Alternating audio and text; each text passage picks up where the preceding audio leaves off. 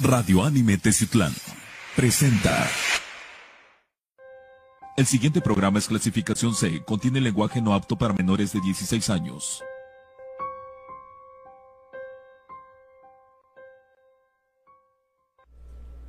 Amigos de Confidente en la Oscuridad, ¿cómo andan? ¿Qué tal?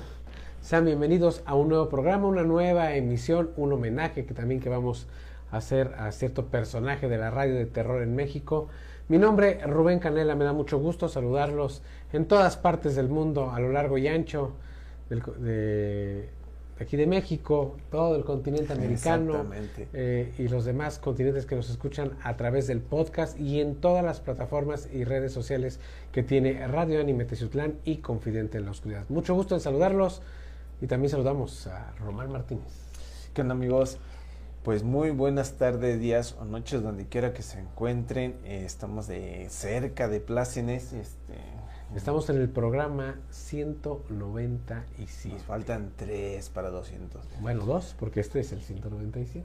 Ah, pues sí. Eh, bueno, pero de todos modos, yo creo que como tú lo has dicho, ¿no? Este, ahora vamos a hacer hincapié de uno de los personajes más icónicos, ¿no?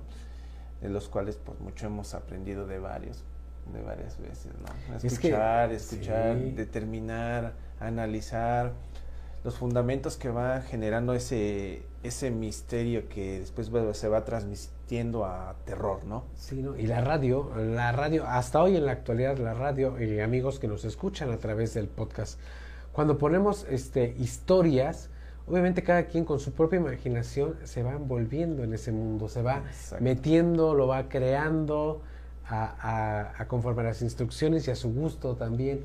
Y es impresionante. Y más cuando es el género de la radio de terror. ¿Y quién más sino el maestro de la radio de terror aquí en México, que es, eh, es y será siempre el señor Juan Ramón Sáenz?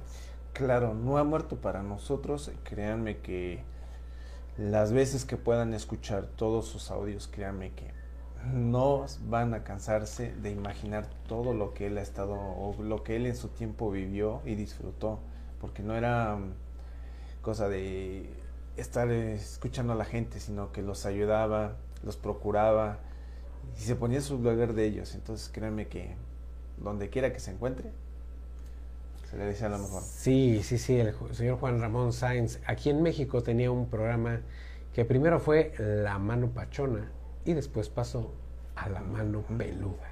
Que de hecho el programa sigue vigente con mi tocayo Rubén, este, pero híjole, qué historias nos dio el programa de la mano peluda a través de la conducción y dirección del señor Juan Ramón Sáenz. Y vamos a exponer hoy algunos materiales este, de, propios de Juan Ramón Sáenz, que de verdad sí están muy terroríficos. Estamos hablando de la radio desde 1994-95 a, a, la actualidad. Exactamente, entonces creo que no ha perdido ese, ese plus, ese piquetito ahí para todos los radioescuchas que lo recordamos con ese cariño enorme y que todavía sigue en nuestra mente todos los programas terroríficos que ha existido. los que tuvimos la oportunidad de escuchar La mano peluda, híjole con lo que nos topamos a veces. Exactamente. Vamos a comenzar nuestro programa de Confidente en la Oscuridad. Es un homenaje al señor Juan Ramón Sáenz y la mano peluda. Sí.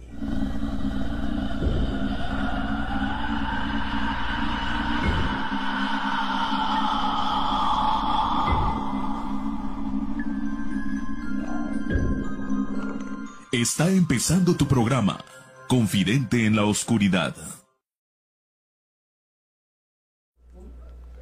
Juan Ramón Sáenz y La Mano Peluda. Híjole, qué programón, como lo estábamos haciendo eh, saber y constar hace un momento. ¿Qué historias nos trajo La Mano Peluda? Casos inimaginables. Yo, de verdad, bueno, aparte por donde laboro, que he escuchado tantas, tantas, tantas historias que hay algunas que de verdad parecen sacadas de la realidad. Fíjate que cuando empezó su proyecto, pues no le eh, se decía que no iba a tener mucho auge por lo, lo contradictorio que es el tema de lo paranormal. Claro. Entonces, y lo cerrado que estaba en ese tiempo también. Sí, estamos hablando de 94, ya cuántos años llevamos, ¿no? Pero lo que te decía, él tenía mucha fe en que ese proyecto iba a crecer enormemente, ¿no? Y mira. Y es que lo, lo paranormal siempre eh, genera ese, ¿cómo te puedo decir? Ese, Como morbo. ese morbo, en efecto, Pero- esa curiosidad. Pero fíjate que. y dices, yo no creo, pero quiero seguir escuchando, ¿no? Pero como acabas de explicar, ¿no?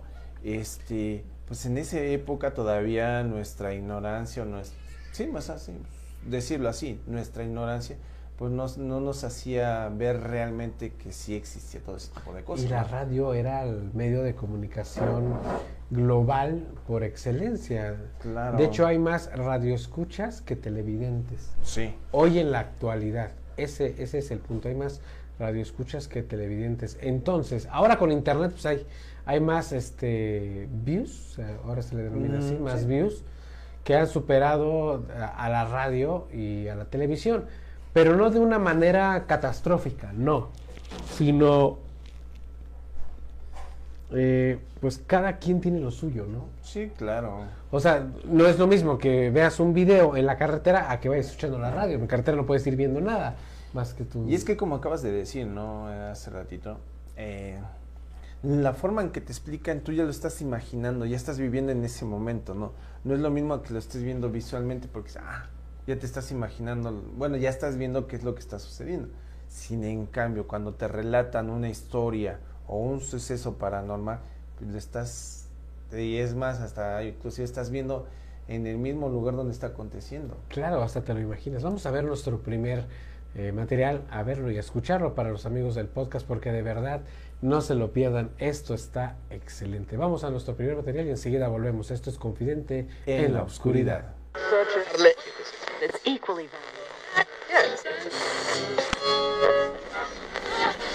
la década de los noventas, en un programa de radio llamado La Mano Pachona, que lo conducía Víctor Manuel Barrios Mata, sucedió uno de los acontecimientos más extraños de la radio. Cierto día recibió una llamada de Clarita. Este es el audio original.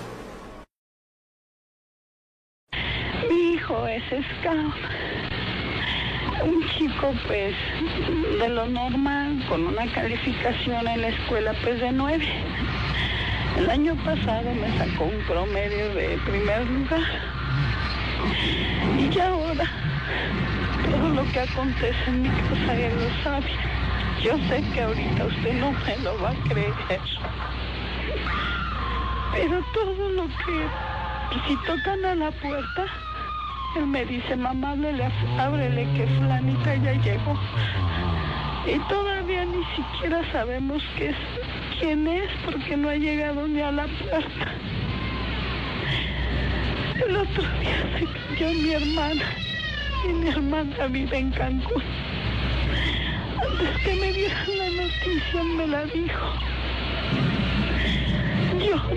La ouija, pero no a un fuera de lugar, sino al tirar quiere decir que la arrojé. Me dijo, no lo hagas, mamá. No, no te metas con ella. Pasó. Y ya ahorita, todas las noches no me despierto. Casi no duerme.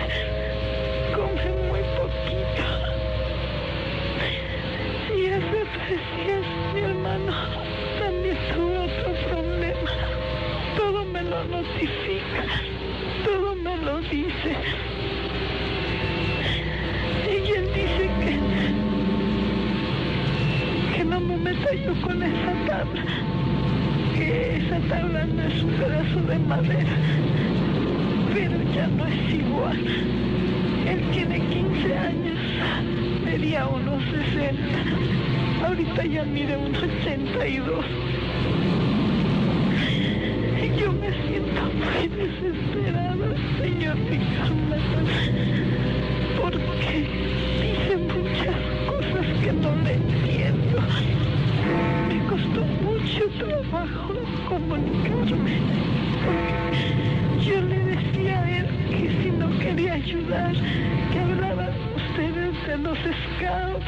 y que si él quería ayudar. Y me dijo, sí, mamá. Nos vamos a juntar mucha gente y vamos a ayudar. Tú no te preocupes, ya duérmete. Y ahorita que me asome no me lo va a creer. Está levitando. Tiene, ¿qué le? Como medio metro de Y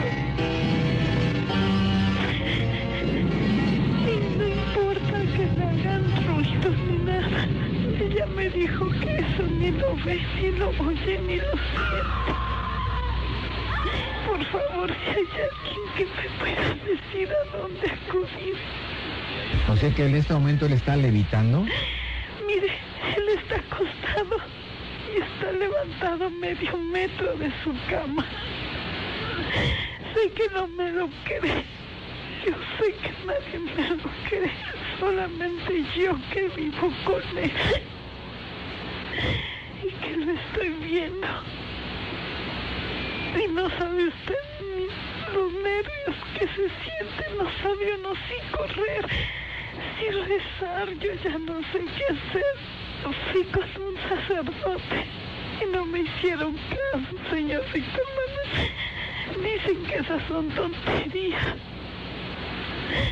Una señora me ayudó que, que, espíritus, que no sé qué. Le repito, el año pasado era un muchacho totalmente, no ha bajado en sus calificaciones, al contrario, ha agudizado más su, su inteligencia, es más, este... Pero lo que me tiene impresionado es ahorita. Haga de cuenta que está como muerto, pero está elevado medio metro de su cama. Créamelo, señor Víctor Manuel. Señora, lo que primero necesito usted es calma. Por favor. ¿No tiene, ¿Viven ustedes dos solos? Vivo sola, pero le digo una cosa. Jale lo más posible el teléfono a la calle. Porque tengo unas ganas de salir corriendo. Me da mucho miedo. Yo nunca había visto esto, Dios mío. Híjole, el caso Clarita, uno de los casos más icónicos de, de la mano pachona. Bueno, al principio de la Sí. mano pachona. Pero fíjate, actuado, pero por supuesto que no. Fíjate que, que yo creo que fue ese, ese parte aguas donde la, la mayoría de la gente empezó a, a, a dividir ¿no? las opiniones en ese aspecto. ¿no? Claro. Cuando realmente te vas a dar cuenta de una persona que está sufriendo eh, ese dolor como madre en este aspecto, Sí, claro. sí te afecta. Yo cuando escuché ese audio hace años, no manches, te lo juro que sí, me, me se me heló la, la piel de, escuchar la- el relato, cómo, cómo sufría la señora ¿Con por qué su hijo. sí. sentimiento? Qué bárbaro. Entonces imagínate, te metes ahí mismo y no sé, las vibras que tú mandas es para que esté mejor. Entonces yo creo que ese fue donde hice, hizo ese cambio, ¿no? Ahora, este, ahora, perdón. Vayamos al contexto del, del relato. Su hijo es scout Sí. y en una de las saliditas de los Boy Scouts, este, juegan la Ouija. Y el niño empieza a tener situaciones paranormales propias. Sí. Empieza a tener un desarrollo y una inteligencia eh, apresurados, Demasiado, diría yo. demasiados. Yo creo que, fíjate que eso es lo que yo he pensado a raíz de este audio. A raíz de la inteligencia de la cual se está dotando, puede levitar. Sí. Bueno, eso es lo que yo imagino.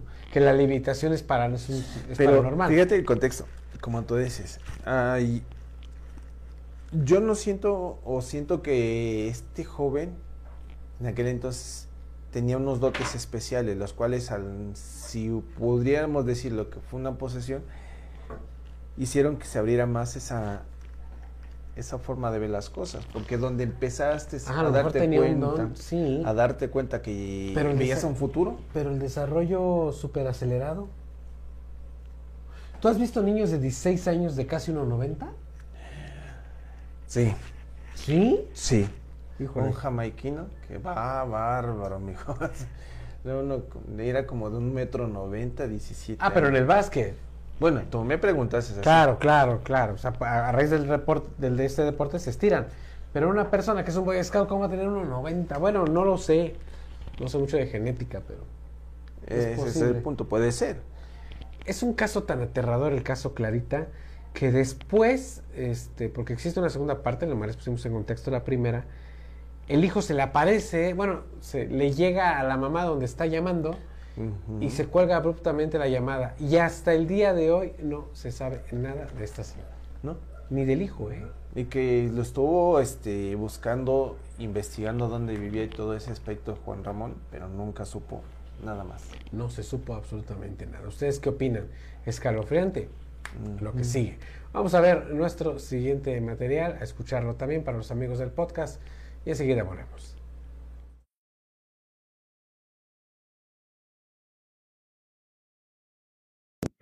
Son los archivos secretos de La Mano Peluda. Seguimos con ese relato, un relato interesante. Katia es una joven que se puso mal, al parecer tenía problemitas de posesión. Vamos a escucharlo.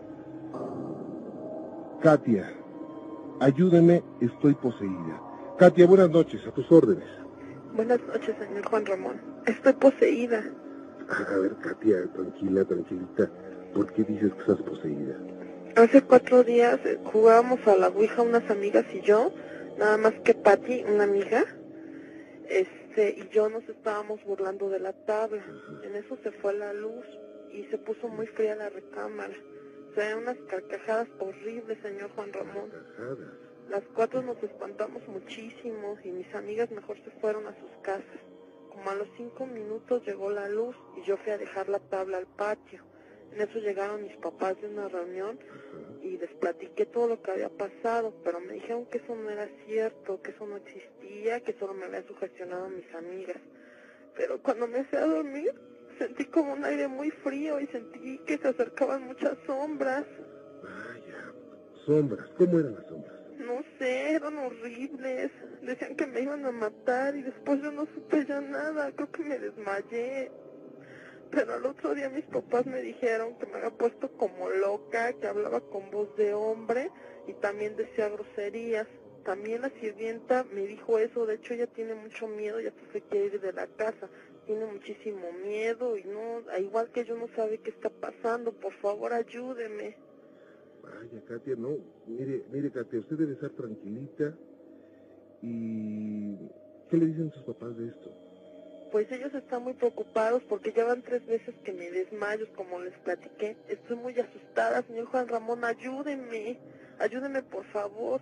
Mis papás me han llevado con tres médicos y me han hecho estudios, me han programado para más, pero yo ya quiero salir de esto. Me regañan porque escucho su programa. Vaya, Dicen que son puras tonterías, que estas cosas solo lo creen los analfabetos. Es por eso que le pido su ayuda. Por favor, por favor, ayúdeme, ayúdeme. claro, Katia, mire, lo primero que tiene que hacer es calmarse, estar tranquilita y poner a Dios en su corazón. ¿Usted cree en Dios? Pues no sé, nunca me han inculcado ninguna. Señor Juan Ramón, se vienen las sombras. A ver, tranquila, Ay, ay, no, la siento, ayúdeme por favor. tranquila. A ver, Katia, tranquila. Ay, Piense, no. piense que Dios la protege. Tranquila, Katia. No, no, no, es que ahí vienen. Ahí vienen. Ay, no. Katia, No. Katia, eh, ca- tranquila, por favor. Tranquila, Katia, por favor. Ay, Concéntrese, tranquila, no pasa nada. ay. Tranquila, por favor, Katia, escúcheme. Sé que tiene su radio prendido, escúcheme, tranquila, por favor, Katia. ¿Qué pasó? ¿Se cortó? Katia, Katia, ¿me escucha? Ahí está, ahí está, todo, todavía la tenemos, ¿verdad? Katia, Tú que te metes. sí, sí, no me la corte, por favor, permítame. A ver, súbale. Sí, Katia, ¿me escucha? Ahí la tenemos. Katia, Te crees muy listo. Si vuelves a meterte en lo que no te importa, también te voy a matar a ti. dígame, dígame quién habla, por favor. Soy Astaro. Tú no eres Astarot. Katia, Katia, Katia, respóndeme, por favor. Repite conmigo. Jesucristo está conmigo. Cállate, hijo. La voy a matar. A ver, Katia, por favor, tranquila, escúcheme, por favor. Katia, escúcheme. Ahí está. Katia, por favor, escúcheme. Vaya, Katia, Katia, ¿me escucha Katia? ¿Katia se cortó? Vaya, bueno, pues esto fue lo de Katia. Eh, escucharlo otra vez también se me ponen los, los vellos así como la carne como de gallina. Después hablamos con nuevamente a la casa de Katia, se había cortado la comunicación, y nos contesta el papá. Entonces el papá nos dice, ¿saben qué? Yo no quiero que vuelvan a hablar a mi casa. Lo que tiene mi hija es una situación médica.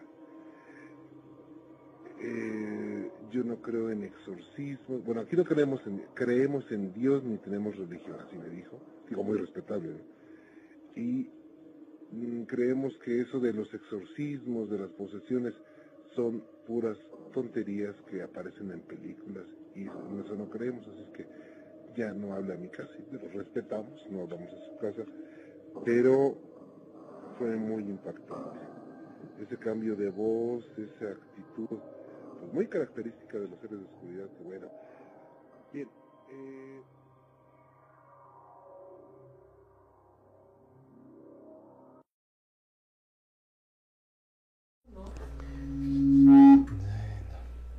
Fíjate, Román, qué relativo. Digo relativo porque estamos exponiendo el segundo caso y también tiene que ver Con la con Ouija. la Ouija. Qué curioso. Aquí tenemos un caso de, de posesión, sí, definitivamente. Bueno, definitivamente, eh, y lo digo por el audio, Sí, sí, claro. por el audio. No sé si, rea- Pero si- te- si- si ha sido realidad Te, o no. pregun- te preguntaría, ¿tú crees que sea realmente para ti, para ti, sea un caso de posesión?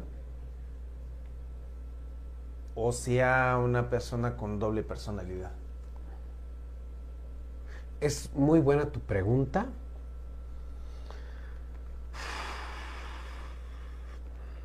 Mita y mita. ¿Te la avientas? Mm, O sea, sí me parece un caso de posesión, pero también me parece una enfermedad mental.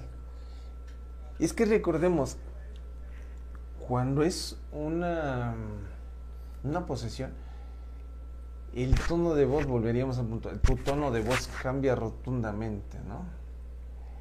De repente empiezas a hablar cierto lenguaje. La voz se vuelve más grutural, en este caso no. Por eso es lo que te decía yo, para mí pues... Y te voy a decir algo que yo, que yo capté durante esta historia. Ella dice que a raíz de que jugaron la Ouija hace dos, perdón, perdón, hace dos semanas, empezó a tener estos problemas. Y luego comenta, mis papás me han llevado con doctores, me han hecho muchos análisis, muchos estudios. A ver, aguas. Para la realidad en la que estamos. O sea, si hablo de muchos estudios, estoy hablando de, de meses de estudios, Claro. no de dos semanas. Eso como que a mí no me cuadra. Pero bueno, es la historia de Katia. Pues sí, pero te digo, no, algo que no contra... mm. Yo siento que ahí, como explicó, se sugestionó por tal vez un suceso. Ves que decías que se fue la luz. Puedes anexar lo que podría haber sido algo paranormal, pero... No sé. ¿Tú qué, ah, bueno, te, re- te regreso a la pregunta, ¿tú qué opinas? ¿Para ti es una posesión o Es que yo estoy igual que tú. Mitad y mitad. Mitad y mitad. Si ustedes qué opinan, aquí a través del chat díganos qué, qué es lo que opinan, porque mm, sí está como que complicado. Que sí se da, claro que sí se da, hay gente que se sugestiona con este tipo de situaciones y pasa lo que le pasa a Katia, ¿no? Pero bueno, eso depende de cada quien. La opinión más certera es la de ustedes. Vamos a ver a Hoja Tabaco. Yeah. Vamos a ver a Hoja Tabaco y enseguida volvemos.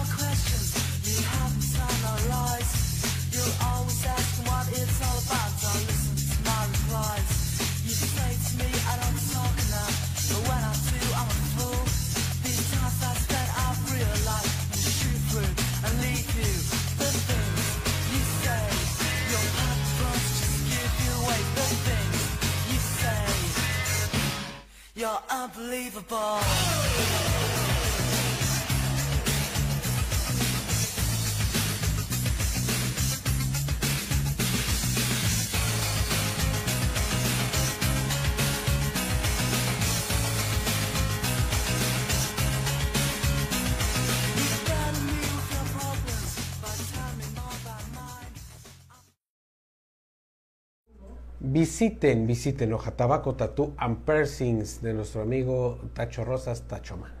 Exactamente, amigos. ¿Viste la joya que acaba de subir en días anteriores? La de. La de el guasón. ¿Guasón riéndose? Exactamente. ¿Es el guasón riendo? Sí. No, es el Joker. Joker, Joker. Joker sonriendo. Que es una mezcla del de Joker con Batman. Está padrísimo ese tatuaje. Visiten su página, vean todo el, el trabajo, No, el trabajo que. Qué chingonería, o sea, yo lo, en el momento que lo vi, créanme que, wow, no, no me canso de subir todos sus, sus trabajos que hace porque en verdad es un maestro, un mago haciendo ese tipo de, de- de trabajos que te enamoran. Claro que sí, visiten Tabaco, este Tabaco, visiten Hoja Tabaco, Tattoo and Piercings, aquí en Teziutlán, Puebla, en el barrio de Chignaulingo, en José María Pino Suárez, el número 2. Como referencia están las farmacias de Guadalajara, llegas a la esquinita y subes media cuadra y está el estudio de nuestro querido amigo Tacho Rosas de Hoja Tabaco. Tú eres el lienzo, eres el artista y lo demás de verdad es pura, pura creatividad. Hoja Tabaco, Tattoo and Piercings. Vamos a, a continuar con más material de la mano peluda. México es un país que tiene un encanto muy particular por su interés en los temas relacionados con el fenómeno paranormal y los misterios. Tan es así que existió un programa radiofónico con gran audiencia, conducido por el investigador y comunicador Juan Ramón Sainz, llamado La Mano Peluda. Diariamente, decenas de personas de todo el país llamaban para compartir con las demás audiencias sus experiencias con fantasmas, duendes y otros espectros. Prepárate para escuchar la llamada telefónica más terrorífica registrada en un programa de radio.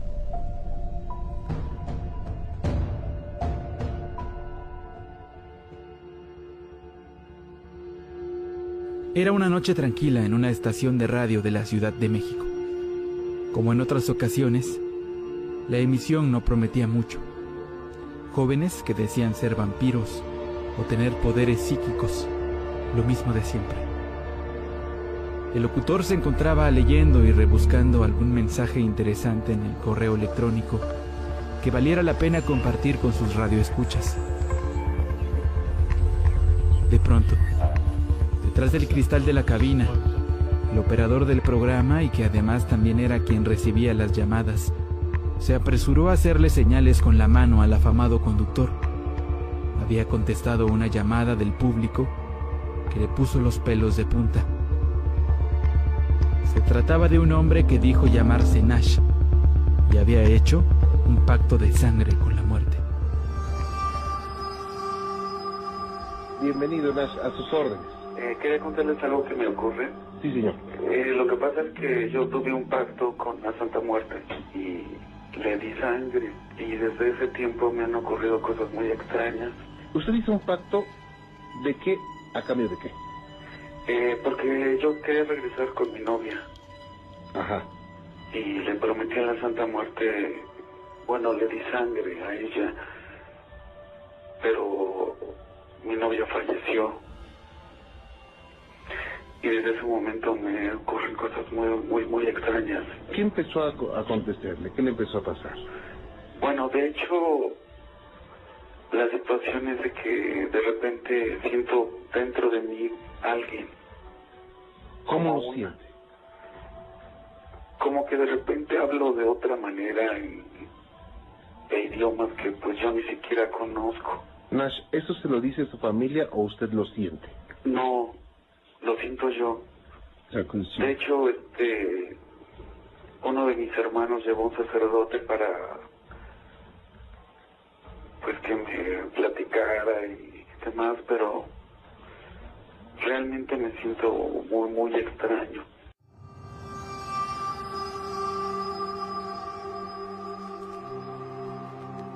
El ambiente en el estudio de grabación cambió. La temperatura descendió de golpe y una sensación de cosquilleo en el estómago se hizo presente en todos los que estaban en aquel lugar esa noche. No era una llamada más, parecía ser terroríficamente real. Ahora, eh, y a partir de ese momento, ¿en qué tiempo empezaste a en qué tiempo muere tu novia y en qué tiempo empiezas tú a sentir las manifestaciones?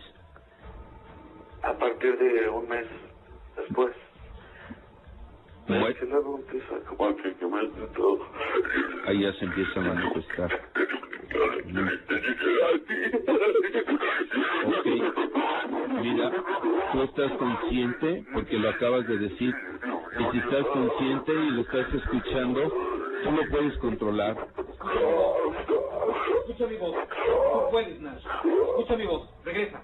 Regresa, Nash. Escucha mi voz regresa. Escucha mi voz. Te ordeno que regreses. Regresa.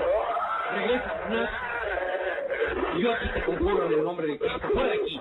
Nash, escucha mi voz y regresa. Escucha mi voz y regresa, Nash. Escucha mi voz. Escucha mi voz. Regresa. Escúchame. Escúchame, Nash. Escucha mi voz regresa. Tú puedes, Nash. Tú puedes. Tú puedes. Usa tu voluntad. Hacerlo.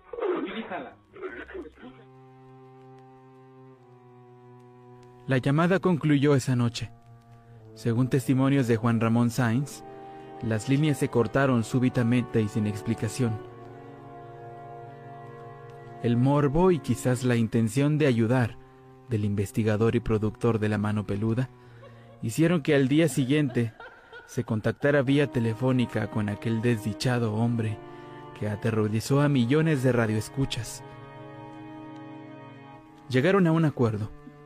Nash haría acto de presencia en el programa por segunda ocasión, pero esta vez Juan Ramón Sainz contaría con el apoyo de un pastor, el cual no se imaginó jamás que lidiaría con fuerzas malignas y desconocidas.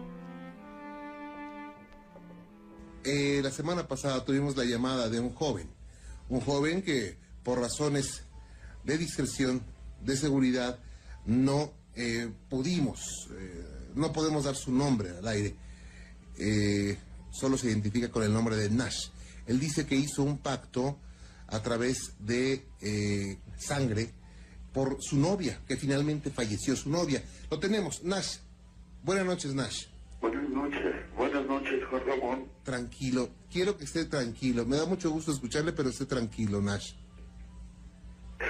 ¿Ok? Ok. Lo están escuchando aquí todos, pero quiero que usted controle su cuerpo. ¿Ok? ¿Ok, Nash? Pastor. Sí, Nash, eh, ¿hay algún problema en que tu familia te apoye para poder atenderte? Lo que pasa es que se avergüenzan y no tienen confianza en mí. Yo creo que un problema como el tuyo, eh, con todo respeto, deberían ellos tomar un poquito más de, de madurez, porque los demonios cuando no se van tienden a empezar a afectar la, la mente, el cerebro o, o enfermedades. De ahí que debes de tratar de convencerlos para que ellos acepten la, la ayuda. ¿Usted es sacerdote? Eh, soy pastor Pastor. y, y- sí, y, y Dios nos ha dado este ministerio en 26 años. En un momento de esta llamada, Nash parecía tener la facultad de hablar al revés, situación que perturbó en sobremanera a Juan Ramón Sainz y los invitados esa noche. Quiero hablar con la persona que tiene a Nash, con el ente, el espíritu. Te estoy hablando a ti y quiero que te identifiques. Di cuál es tu nombre.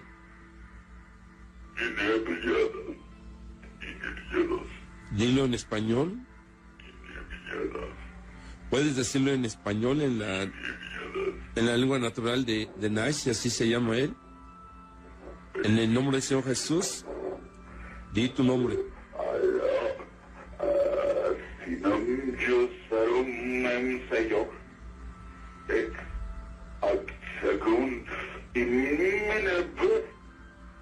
Hablando al revés. Ahí está. ¿Eres legión de sangre?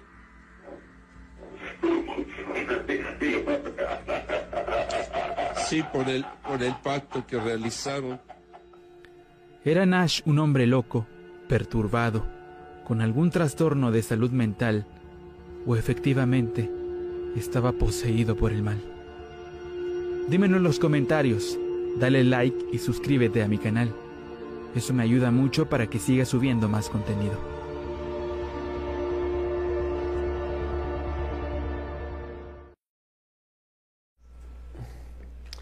El caso de Nash, que creo, eh, creo, si no me recuerdo, ya hemos hablado varias veces de él, y es uno de los casos que más te han impactado, Román. Demasiado, créeme que este, no te cansas de escuchar y de escuchar y de escuchar este paso a paso todo lo que le sucedió a este joven y volveríamos, seríamos como grabadoras, ¿no? Repetir lo mismo de siempre, ¿no? El decir, bueno, te estás metiendo con un- una entidad que ni conoces, haces tratos de los cuales pues no sabes las consecuencias que vas a llevar. Fíjate, abro un paréntesis muy rápido.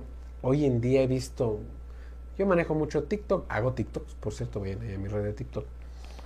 Pero cómo me encuentro, por lo mismo que sigo cosas paranormales, encuentro el rito de la felicidad y el rito para maldecir a un hombre y el rito para el dinero y el ritual para desesperar y eh, amarrar con un calzón, no sé. ¿Y cuántos views tienen?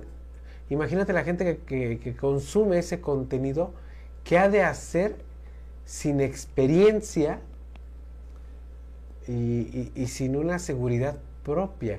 O sea, he visto rituales para invocar demonios, he visto rituales para poder hablar con entidades este, fantasmales, eh, eh, un montón de rituales. Digo, híjole, o sea, yo sí los conozco porque los he visto, no los he realizado, pero los he visto muchísimas veces. Pero aún así no me atrevo a a hacerlo. Ahora imagínate la gente que nada más está de ociosa en el TikTok. Mira, vamos a ser claros, ¿sabes? Muchas veces, a veces pecamos de ignorantes y de tontos. Para ser más expresivos, de pendejos. Sí. Vamos a hablarlo así sinceramente. El ser humano es pendejo por naturaleza. Y de nacimiento. bueno, ¿qué es lo que pasa? A veces queremos conseguir las cosas tan fácilmente que no medimos las consecuencias de lo que nos pueda suceder, ¿no? Recordemos que tenemos un pro y un contra. Claro. ¿sí? El- en el caso de Nash, eso fue lo que pasó. Exactamente. Y fíjate cómo se le, se, dirían, se le volteó la tortilla, coloquialmente dicho aquí en México. Pierde el amor de su novia, se le hace fácil, no sé qué chingados vio, y se le hizo fácil agarrar una imagen y darle sangre, hacer un- unas palabras, una oración, no sé qué, y su novia regresa. Claro. Y la novia al mes fallece. Pero fíjate que, que lo más tonto, ¿no? Mm, ¿Cómo se te ocurre darle Algo sangre, vital. Sangre, le estás dando vida, le estás dando tu ser a ese ser oscuro. Le estás dando la- el permiso para que haga lo, contigo lo que sea. Punto. es, es, es muy complicado. Entonces, no hagan estas cosas, por más sencillas que se vean, no, busquen una persona con experiencia sin que las estafe, porque también hay muchísimos, muchísimos estafadores. Mira, yo creo que a veces no es tanto lo que tanto deseas eso, simplemente con que estés bien. Hay cosas con las que te puedes sanar, hay cosas que te hace sentir bien por ti mismo, entonces manéjalo de esa manera. Primero vela por ti mismo, piensa que, que tú eres la persona más chingona que puede existir y las cosas se te van a ir dando. Sugerencia, ¿no? Sí, claro. Entonces- en el caso de Nash, esto no pasa. Nash, a partir de esto, empieza a tener posesiones demoníacas, porque esto es una posesión demoníaca. De hecho. O sea, yo, esto sí no lo discuto, esto es un- una posesión. Y el que me quiera decir que eso es montado, les puedo asegurar y les juego una apuesta a que no pueden aguantar ese sonido gutural mucho tiempo como lo hizo Nash.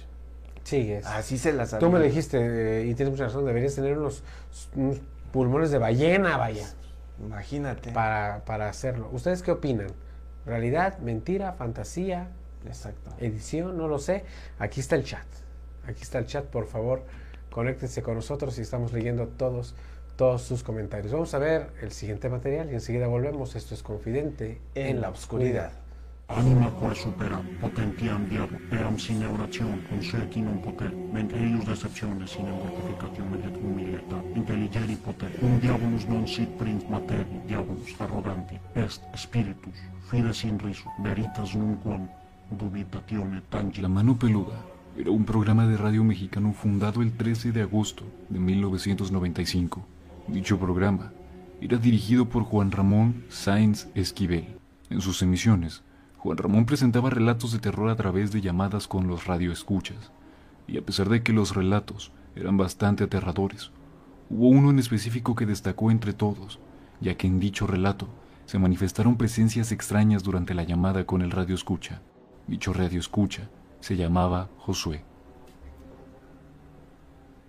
Josué nos relata que su familia se encontraba en una situación económica bastante complicada, situación que parecía no tener fin. Esto atormentó al pobre joven, que apenas cursaba la secundaria y al tener la cabeza caliente y orillado por la necesidad, tomó la pésima decisión de tratar de hacer un pacto con el mismísimo Lucifer. Josué, al no saber cómo hacer dicho acto tan escalofriante, probó demasiados métodos, hasta que finalmente dio con un libro de brujería en el que estaba redactada la manera de contactar con Satanás, que se venía usando desde tiempos medievales. Dicha manera era recitando una oración que venía plasmada en escritos antiguos. Josué entonces se puso manos a la obra y comenzó a orar. Oraba todos los días, con la esperanza de que sus plegarias funcionaran, hasta que por la desesperación, Josué, en una de sus oraciones, cortó sus venas, y una figura que parecía un hombre muy delgado y totalmente negro caminó hacia Josué. Él preguntó desconcertado al hombre, ¿Quién eres tú? El hombre, con una tranquilidad bastante amigable, le dio una respuesta a Josué que haría que entendiera todo, y aquel hombre le respondió, Pues no que me querías ver. Desde ese entonces, aquella presencia siempre se mantiene al lado de Josué. Aquel hombre le enseñó a Josué demasiadas cosas macabras, desde cómo hipnotizar animales hasta inducir efectos malignos en las personas.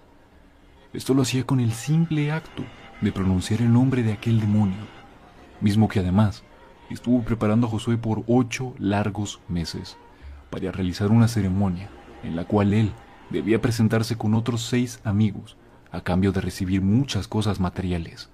Y Josué aceptó.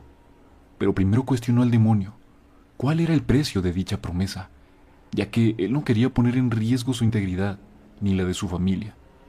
El demonio le dijo a Josué que no se preocupara, que solo necesitaba conseguir un macho cabrío y finalmente se llevaría a cabo la ceremonia junto con seis amigos suyos. Estas ceremonias se repetían constantemente y cada vez la intensidad de los actos a realizar era mayor, hasta que en una ocasión el demonio le demandó a Josué que le llevara un bebé recién nacido. Y Josué nos cuenta que estuvo a punto de hacerlo, ya que tenía incluso el altar listo para hacer un sacrificio en honor a esta entidad. Pero afortunadamente, Josué se arrepintió a tiempo. Josué comenzó a desesperarse, ya que el demonio aún no cumplía con su parte del trato, y esto desencadenó que Josué le dijera a dicha presencia que ya no quería saber más de él nunca, porque él solo quería dinero para ayudar a su familia y no recibía más que infortunios y encargos sumamente desagradables por parte del ser infernal. Pasó el tiempo, y Josué se topó con otro libro de brujería, en el cual también venían plasmadas invocaciones para una entidad demoníaca, y con la esperanza de que en esta ocasión fuera diferente, comenzó a hacer sus rezos a las 10 de la noche. Al terminar, Josué se dirigió a su habitación creyendo que por fin descansaría. Pero en la oscuridad, momentos después de haberse acostado en su cama, comenzó a escuchar que su madre gritaba, gritaba muy desesperada y Josué corrió rápidamente para mirar a su progenitora. Y al llegar, presenció una horrible escena, pues un cerdo de aspecto humanoide, parado en dos patas, estaba atacando a su madre y al mismo tiempo hacía ruidos demasiado grotescos. Josué con mucho valor sabía que se trataba de aquel ser salido del infierno con el que antes había colaborado, y le gritó que se fuera, que ya lo dejara en paz. Sin embargo, el ser oscuro le dijo, aún me perteneces y me vas a acompañar. Josué así lo hizo y el demonio lo llevó a una cueva llena de seres que Josué describe como extraños. También nos cuenta que estuvo 21 días en dicha caverna, donde los seres que la habitaban practicaban extrañas actividades en él, y al pasar los 21 días, Josué recibió un artilugio de brujería conocido como el anillo del rey Salomón. Con este anillo, él podía invocar toda clase de demonios que estuvieran en el dominio de Lucifer. Pero para esto, él debía hacer una de las cosas más duras en su vida. Josué tenía que sacrificar a algún familiar suyo. Josué no sabía qué hacer, ya que su familia era el principal motivo por el cual había llegado tan lejos. Entonces se le ocurrió acabar con la vida de su abuelita, ya que en su lógica ella ya había vivido bastante. Entonces Josué se armó de valor y con mucho miedo y arrepentimiento lo hizo. Después de tan atroz y retorcido acto, Josué pensó que todo al fin acabaría y recibiría lo que había pedido. Pero a cambio comenzó a avistar seres y personas que lo atormentaban, donde sea que estuviera, se burlaban de él y le gritaban con el fin de alimentar su remordimiento por el asesinato de su familiar. Hasta que después de años, Josué logró abrir su empresa y comenzó a ganar mucho dinero, como aquel demonio le había prometido. Sin embargo, Josué se daría cuenta que no todo era color de rosa, pues a pesar de haber logrado su cometido, el tormento no acabaría, ya que todo el dinero que Josué recibía estaba condicionado por mandatos del más allá. Tenía que ser gastado hasta el último centavo el mismo día que lo recibía, y además no podía regalarlo, tirarlo, ni usarlo para ayudar a los demás. Un día Josué desobedeció estas condiciones y ayudó a uno de sus empleados, pues pasaba por una situación muy difícil, pero este sería un grave error, ya que al llegar a su casa se topó con una mujer muy extraña, con cabello negro hasta la mitad de la espalda, semblante pálido y una boca muy grande, además una lengua larga. Y Josué también nos cuenta que aquella mujer no poseía pies. Esta mujer acompaña a Josué hasta el momento de contar su relato en el programa de radio, en el cual se presenciaría algo muy horrible, ya que un pastor oró por él, pero esto ocasionaría que Josué vomitara y se resistiera de una manera muy desesperada a la ayuda que le estaban brindando. El programa de radio estaba por terminar y Josué aún no se encontraba del todo bien, por lo que quedó inconcluso lo que pasó ese día. Al cabo de unos años, un programa de televisión mexicano llamado Extranormal se interesó por el caso y junto con Juan Ramón Sáenz, locutor de La Mano Peluda, pactaron una entrevista con Josué que te recomiendo mirar. Después de esto, en el año de 2011, extrañamente, Juan Ramón moriría días después de la entrevista, así como el pastor Roberto, quien también moriría poco después.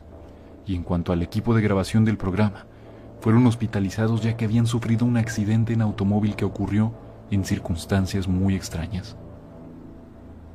El caso de Josué es uno muy perturbador y extenso, por lo que te recomiendo, si quieres ver el desenlace completo, te invito a que visites el canal de historias de Juan Ramón Sáenz, donde encontrarás la transmisión completa y la revisión de los hechos más cruda.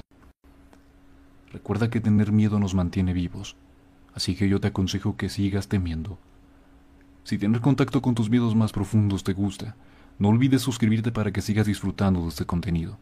Dale like y compártelo para que más personas puedan, de igual manera, disfrutarlo. Espero que esta noche duermas bien.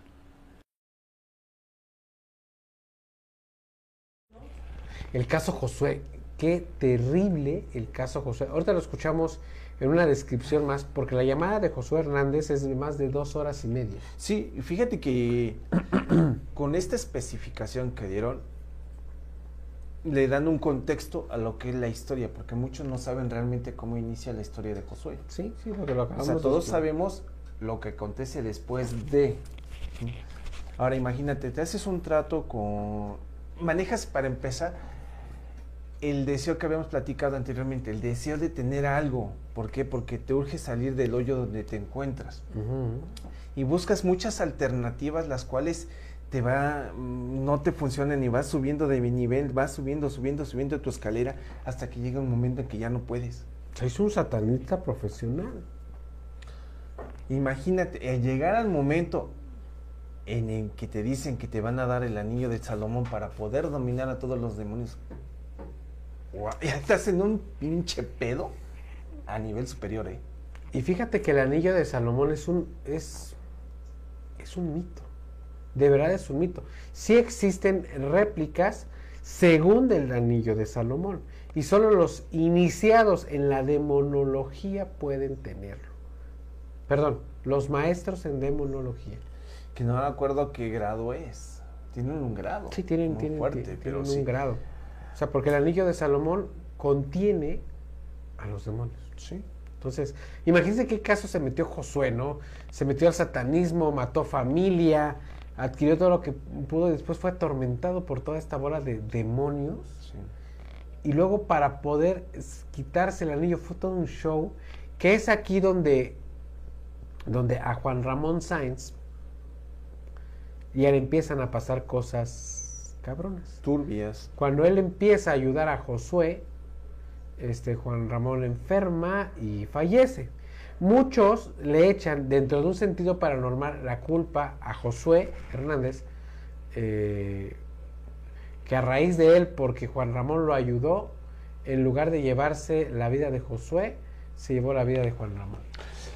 Pero entonces estás dejando a un lado lo que es el, el que les, le ayudó a Josué también para las del exorcismo liberarse de esos demonios. Pero es que Juan Ramón estuvo presente. Pero, pero fueron dos las personas que murieron. Yo escuché una teoría, sí, yo escuché una teoría, pero es teoría, de que en el ritual de liberación del anillo de Salomón, porque el anillo le quedaba en el dedo anular y le quedaba súper flojo, o sea, no era ni la medida, le quedaba flojo, pero no se lo podía quitar. Exactamente. Entonces, para poder quitar, tuvieron que hacerle un ritual y todo este rollo. Y hay una teoría que dicen que al momento de pedir una vida, que tenía que ser la vida de Josué, Josué ofreció la vida de Juan Ramón Sáenz. Esa es una teoría. Ustedes sabrán. Pero uno de los casos más especiales de la mano peluda fue este, que es el caso Josué. Y en serio, amigos, este, búsquenlo en Spotify, nuestro programa, créanme que esa historia está... Tenemos un programa de Wow. Spotify del caso Josué.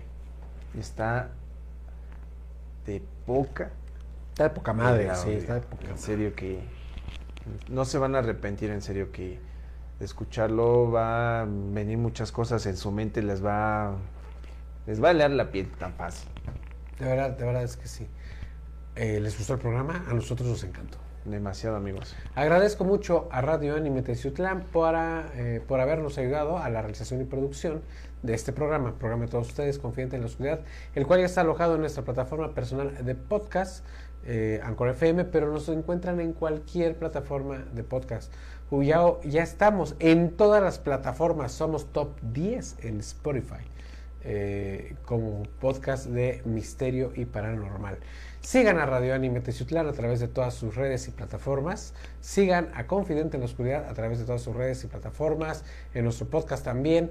Eh, tenemos por ahí un link de donaciones a través del podcast. Regálenos una ayudita. Sí. Apóyenos, por favor, para poder seguir generando más y más material para todos ustedes. Román, redes sociales. Amigos, ahí estamos en Román Martínez, ahí estamos echando cotorreo y pues, una que otra desmadre ahí.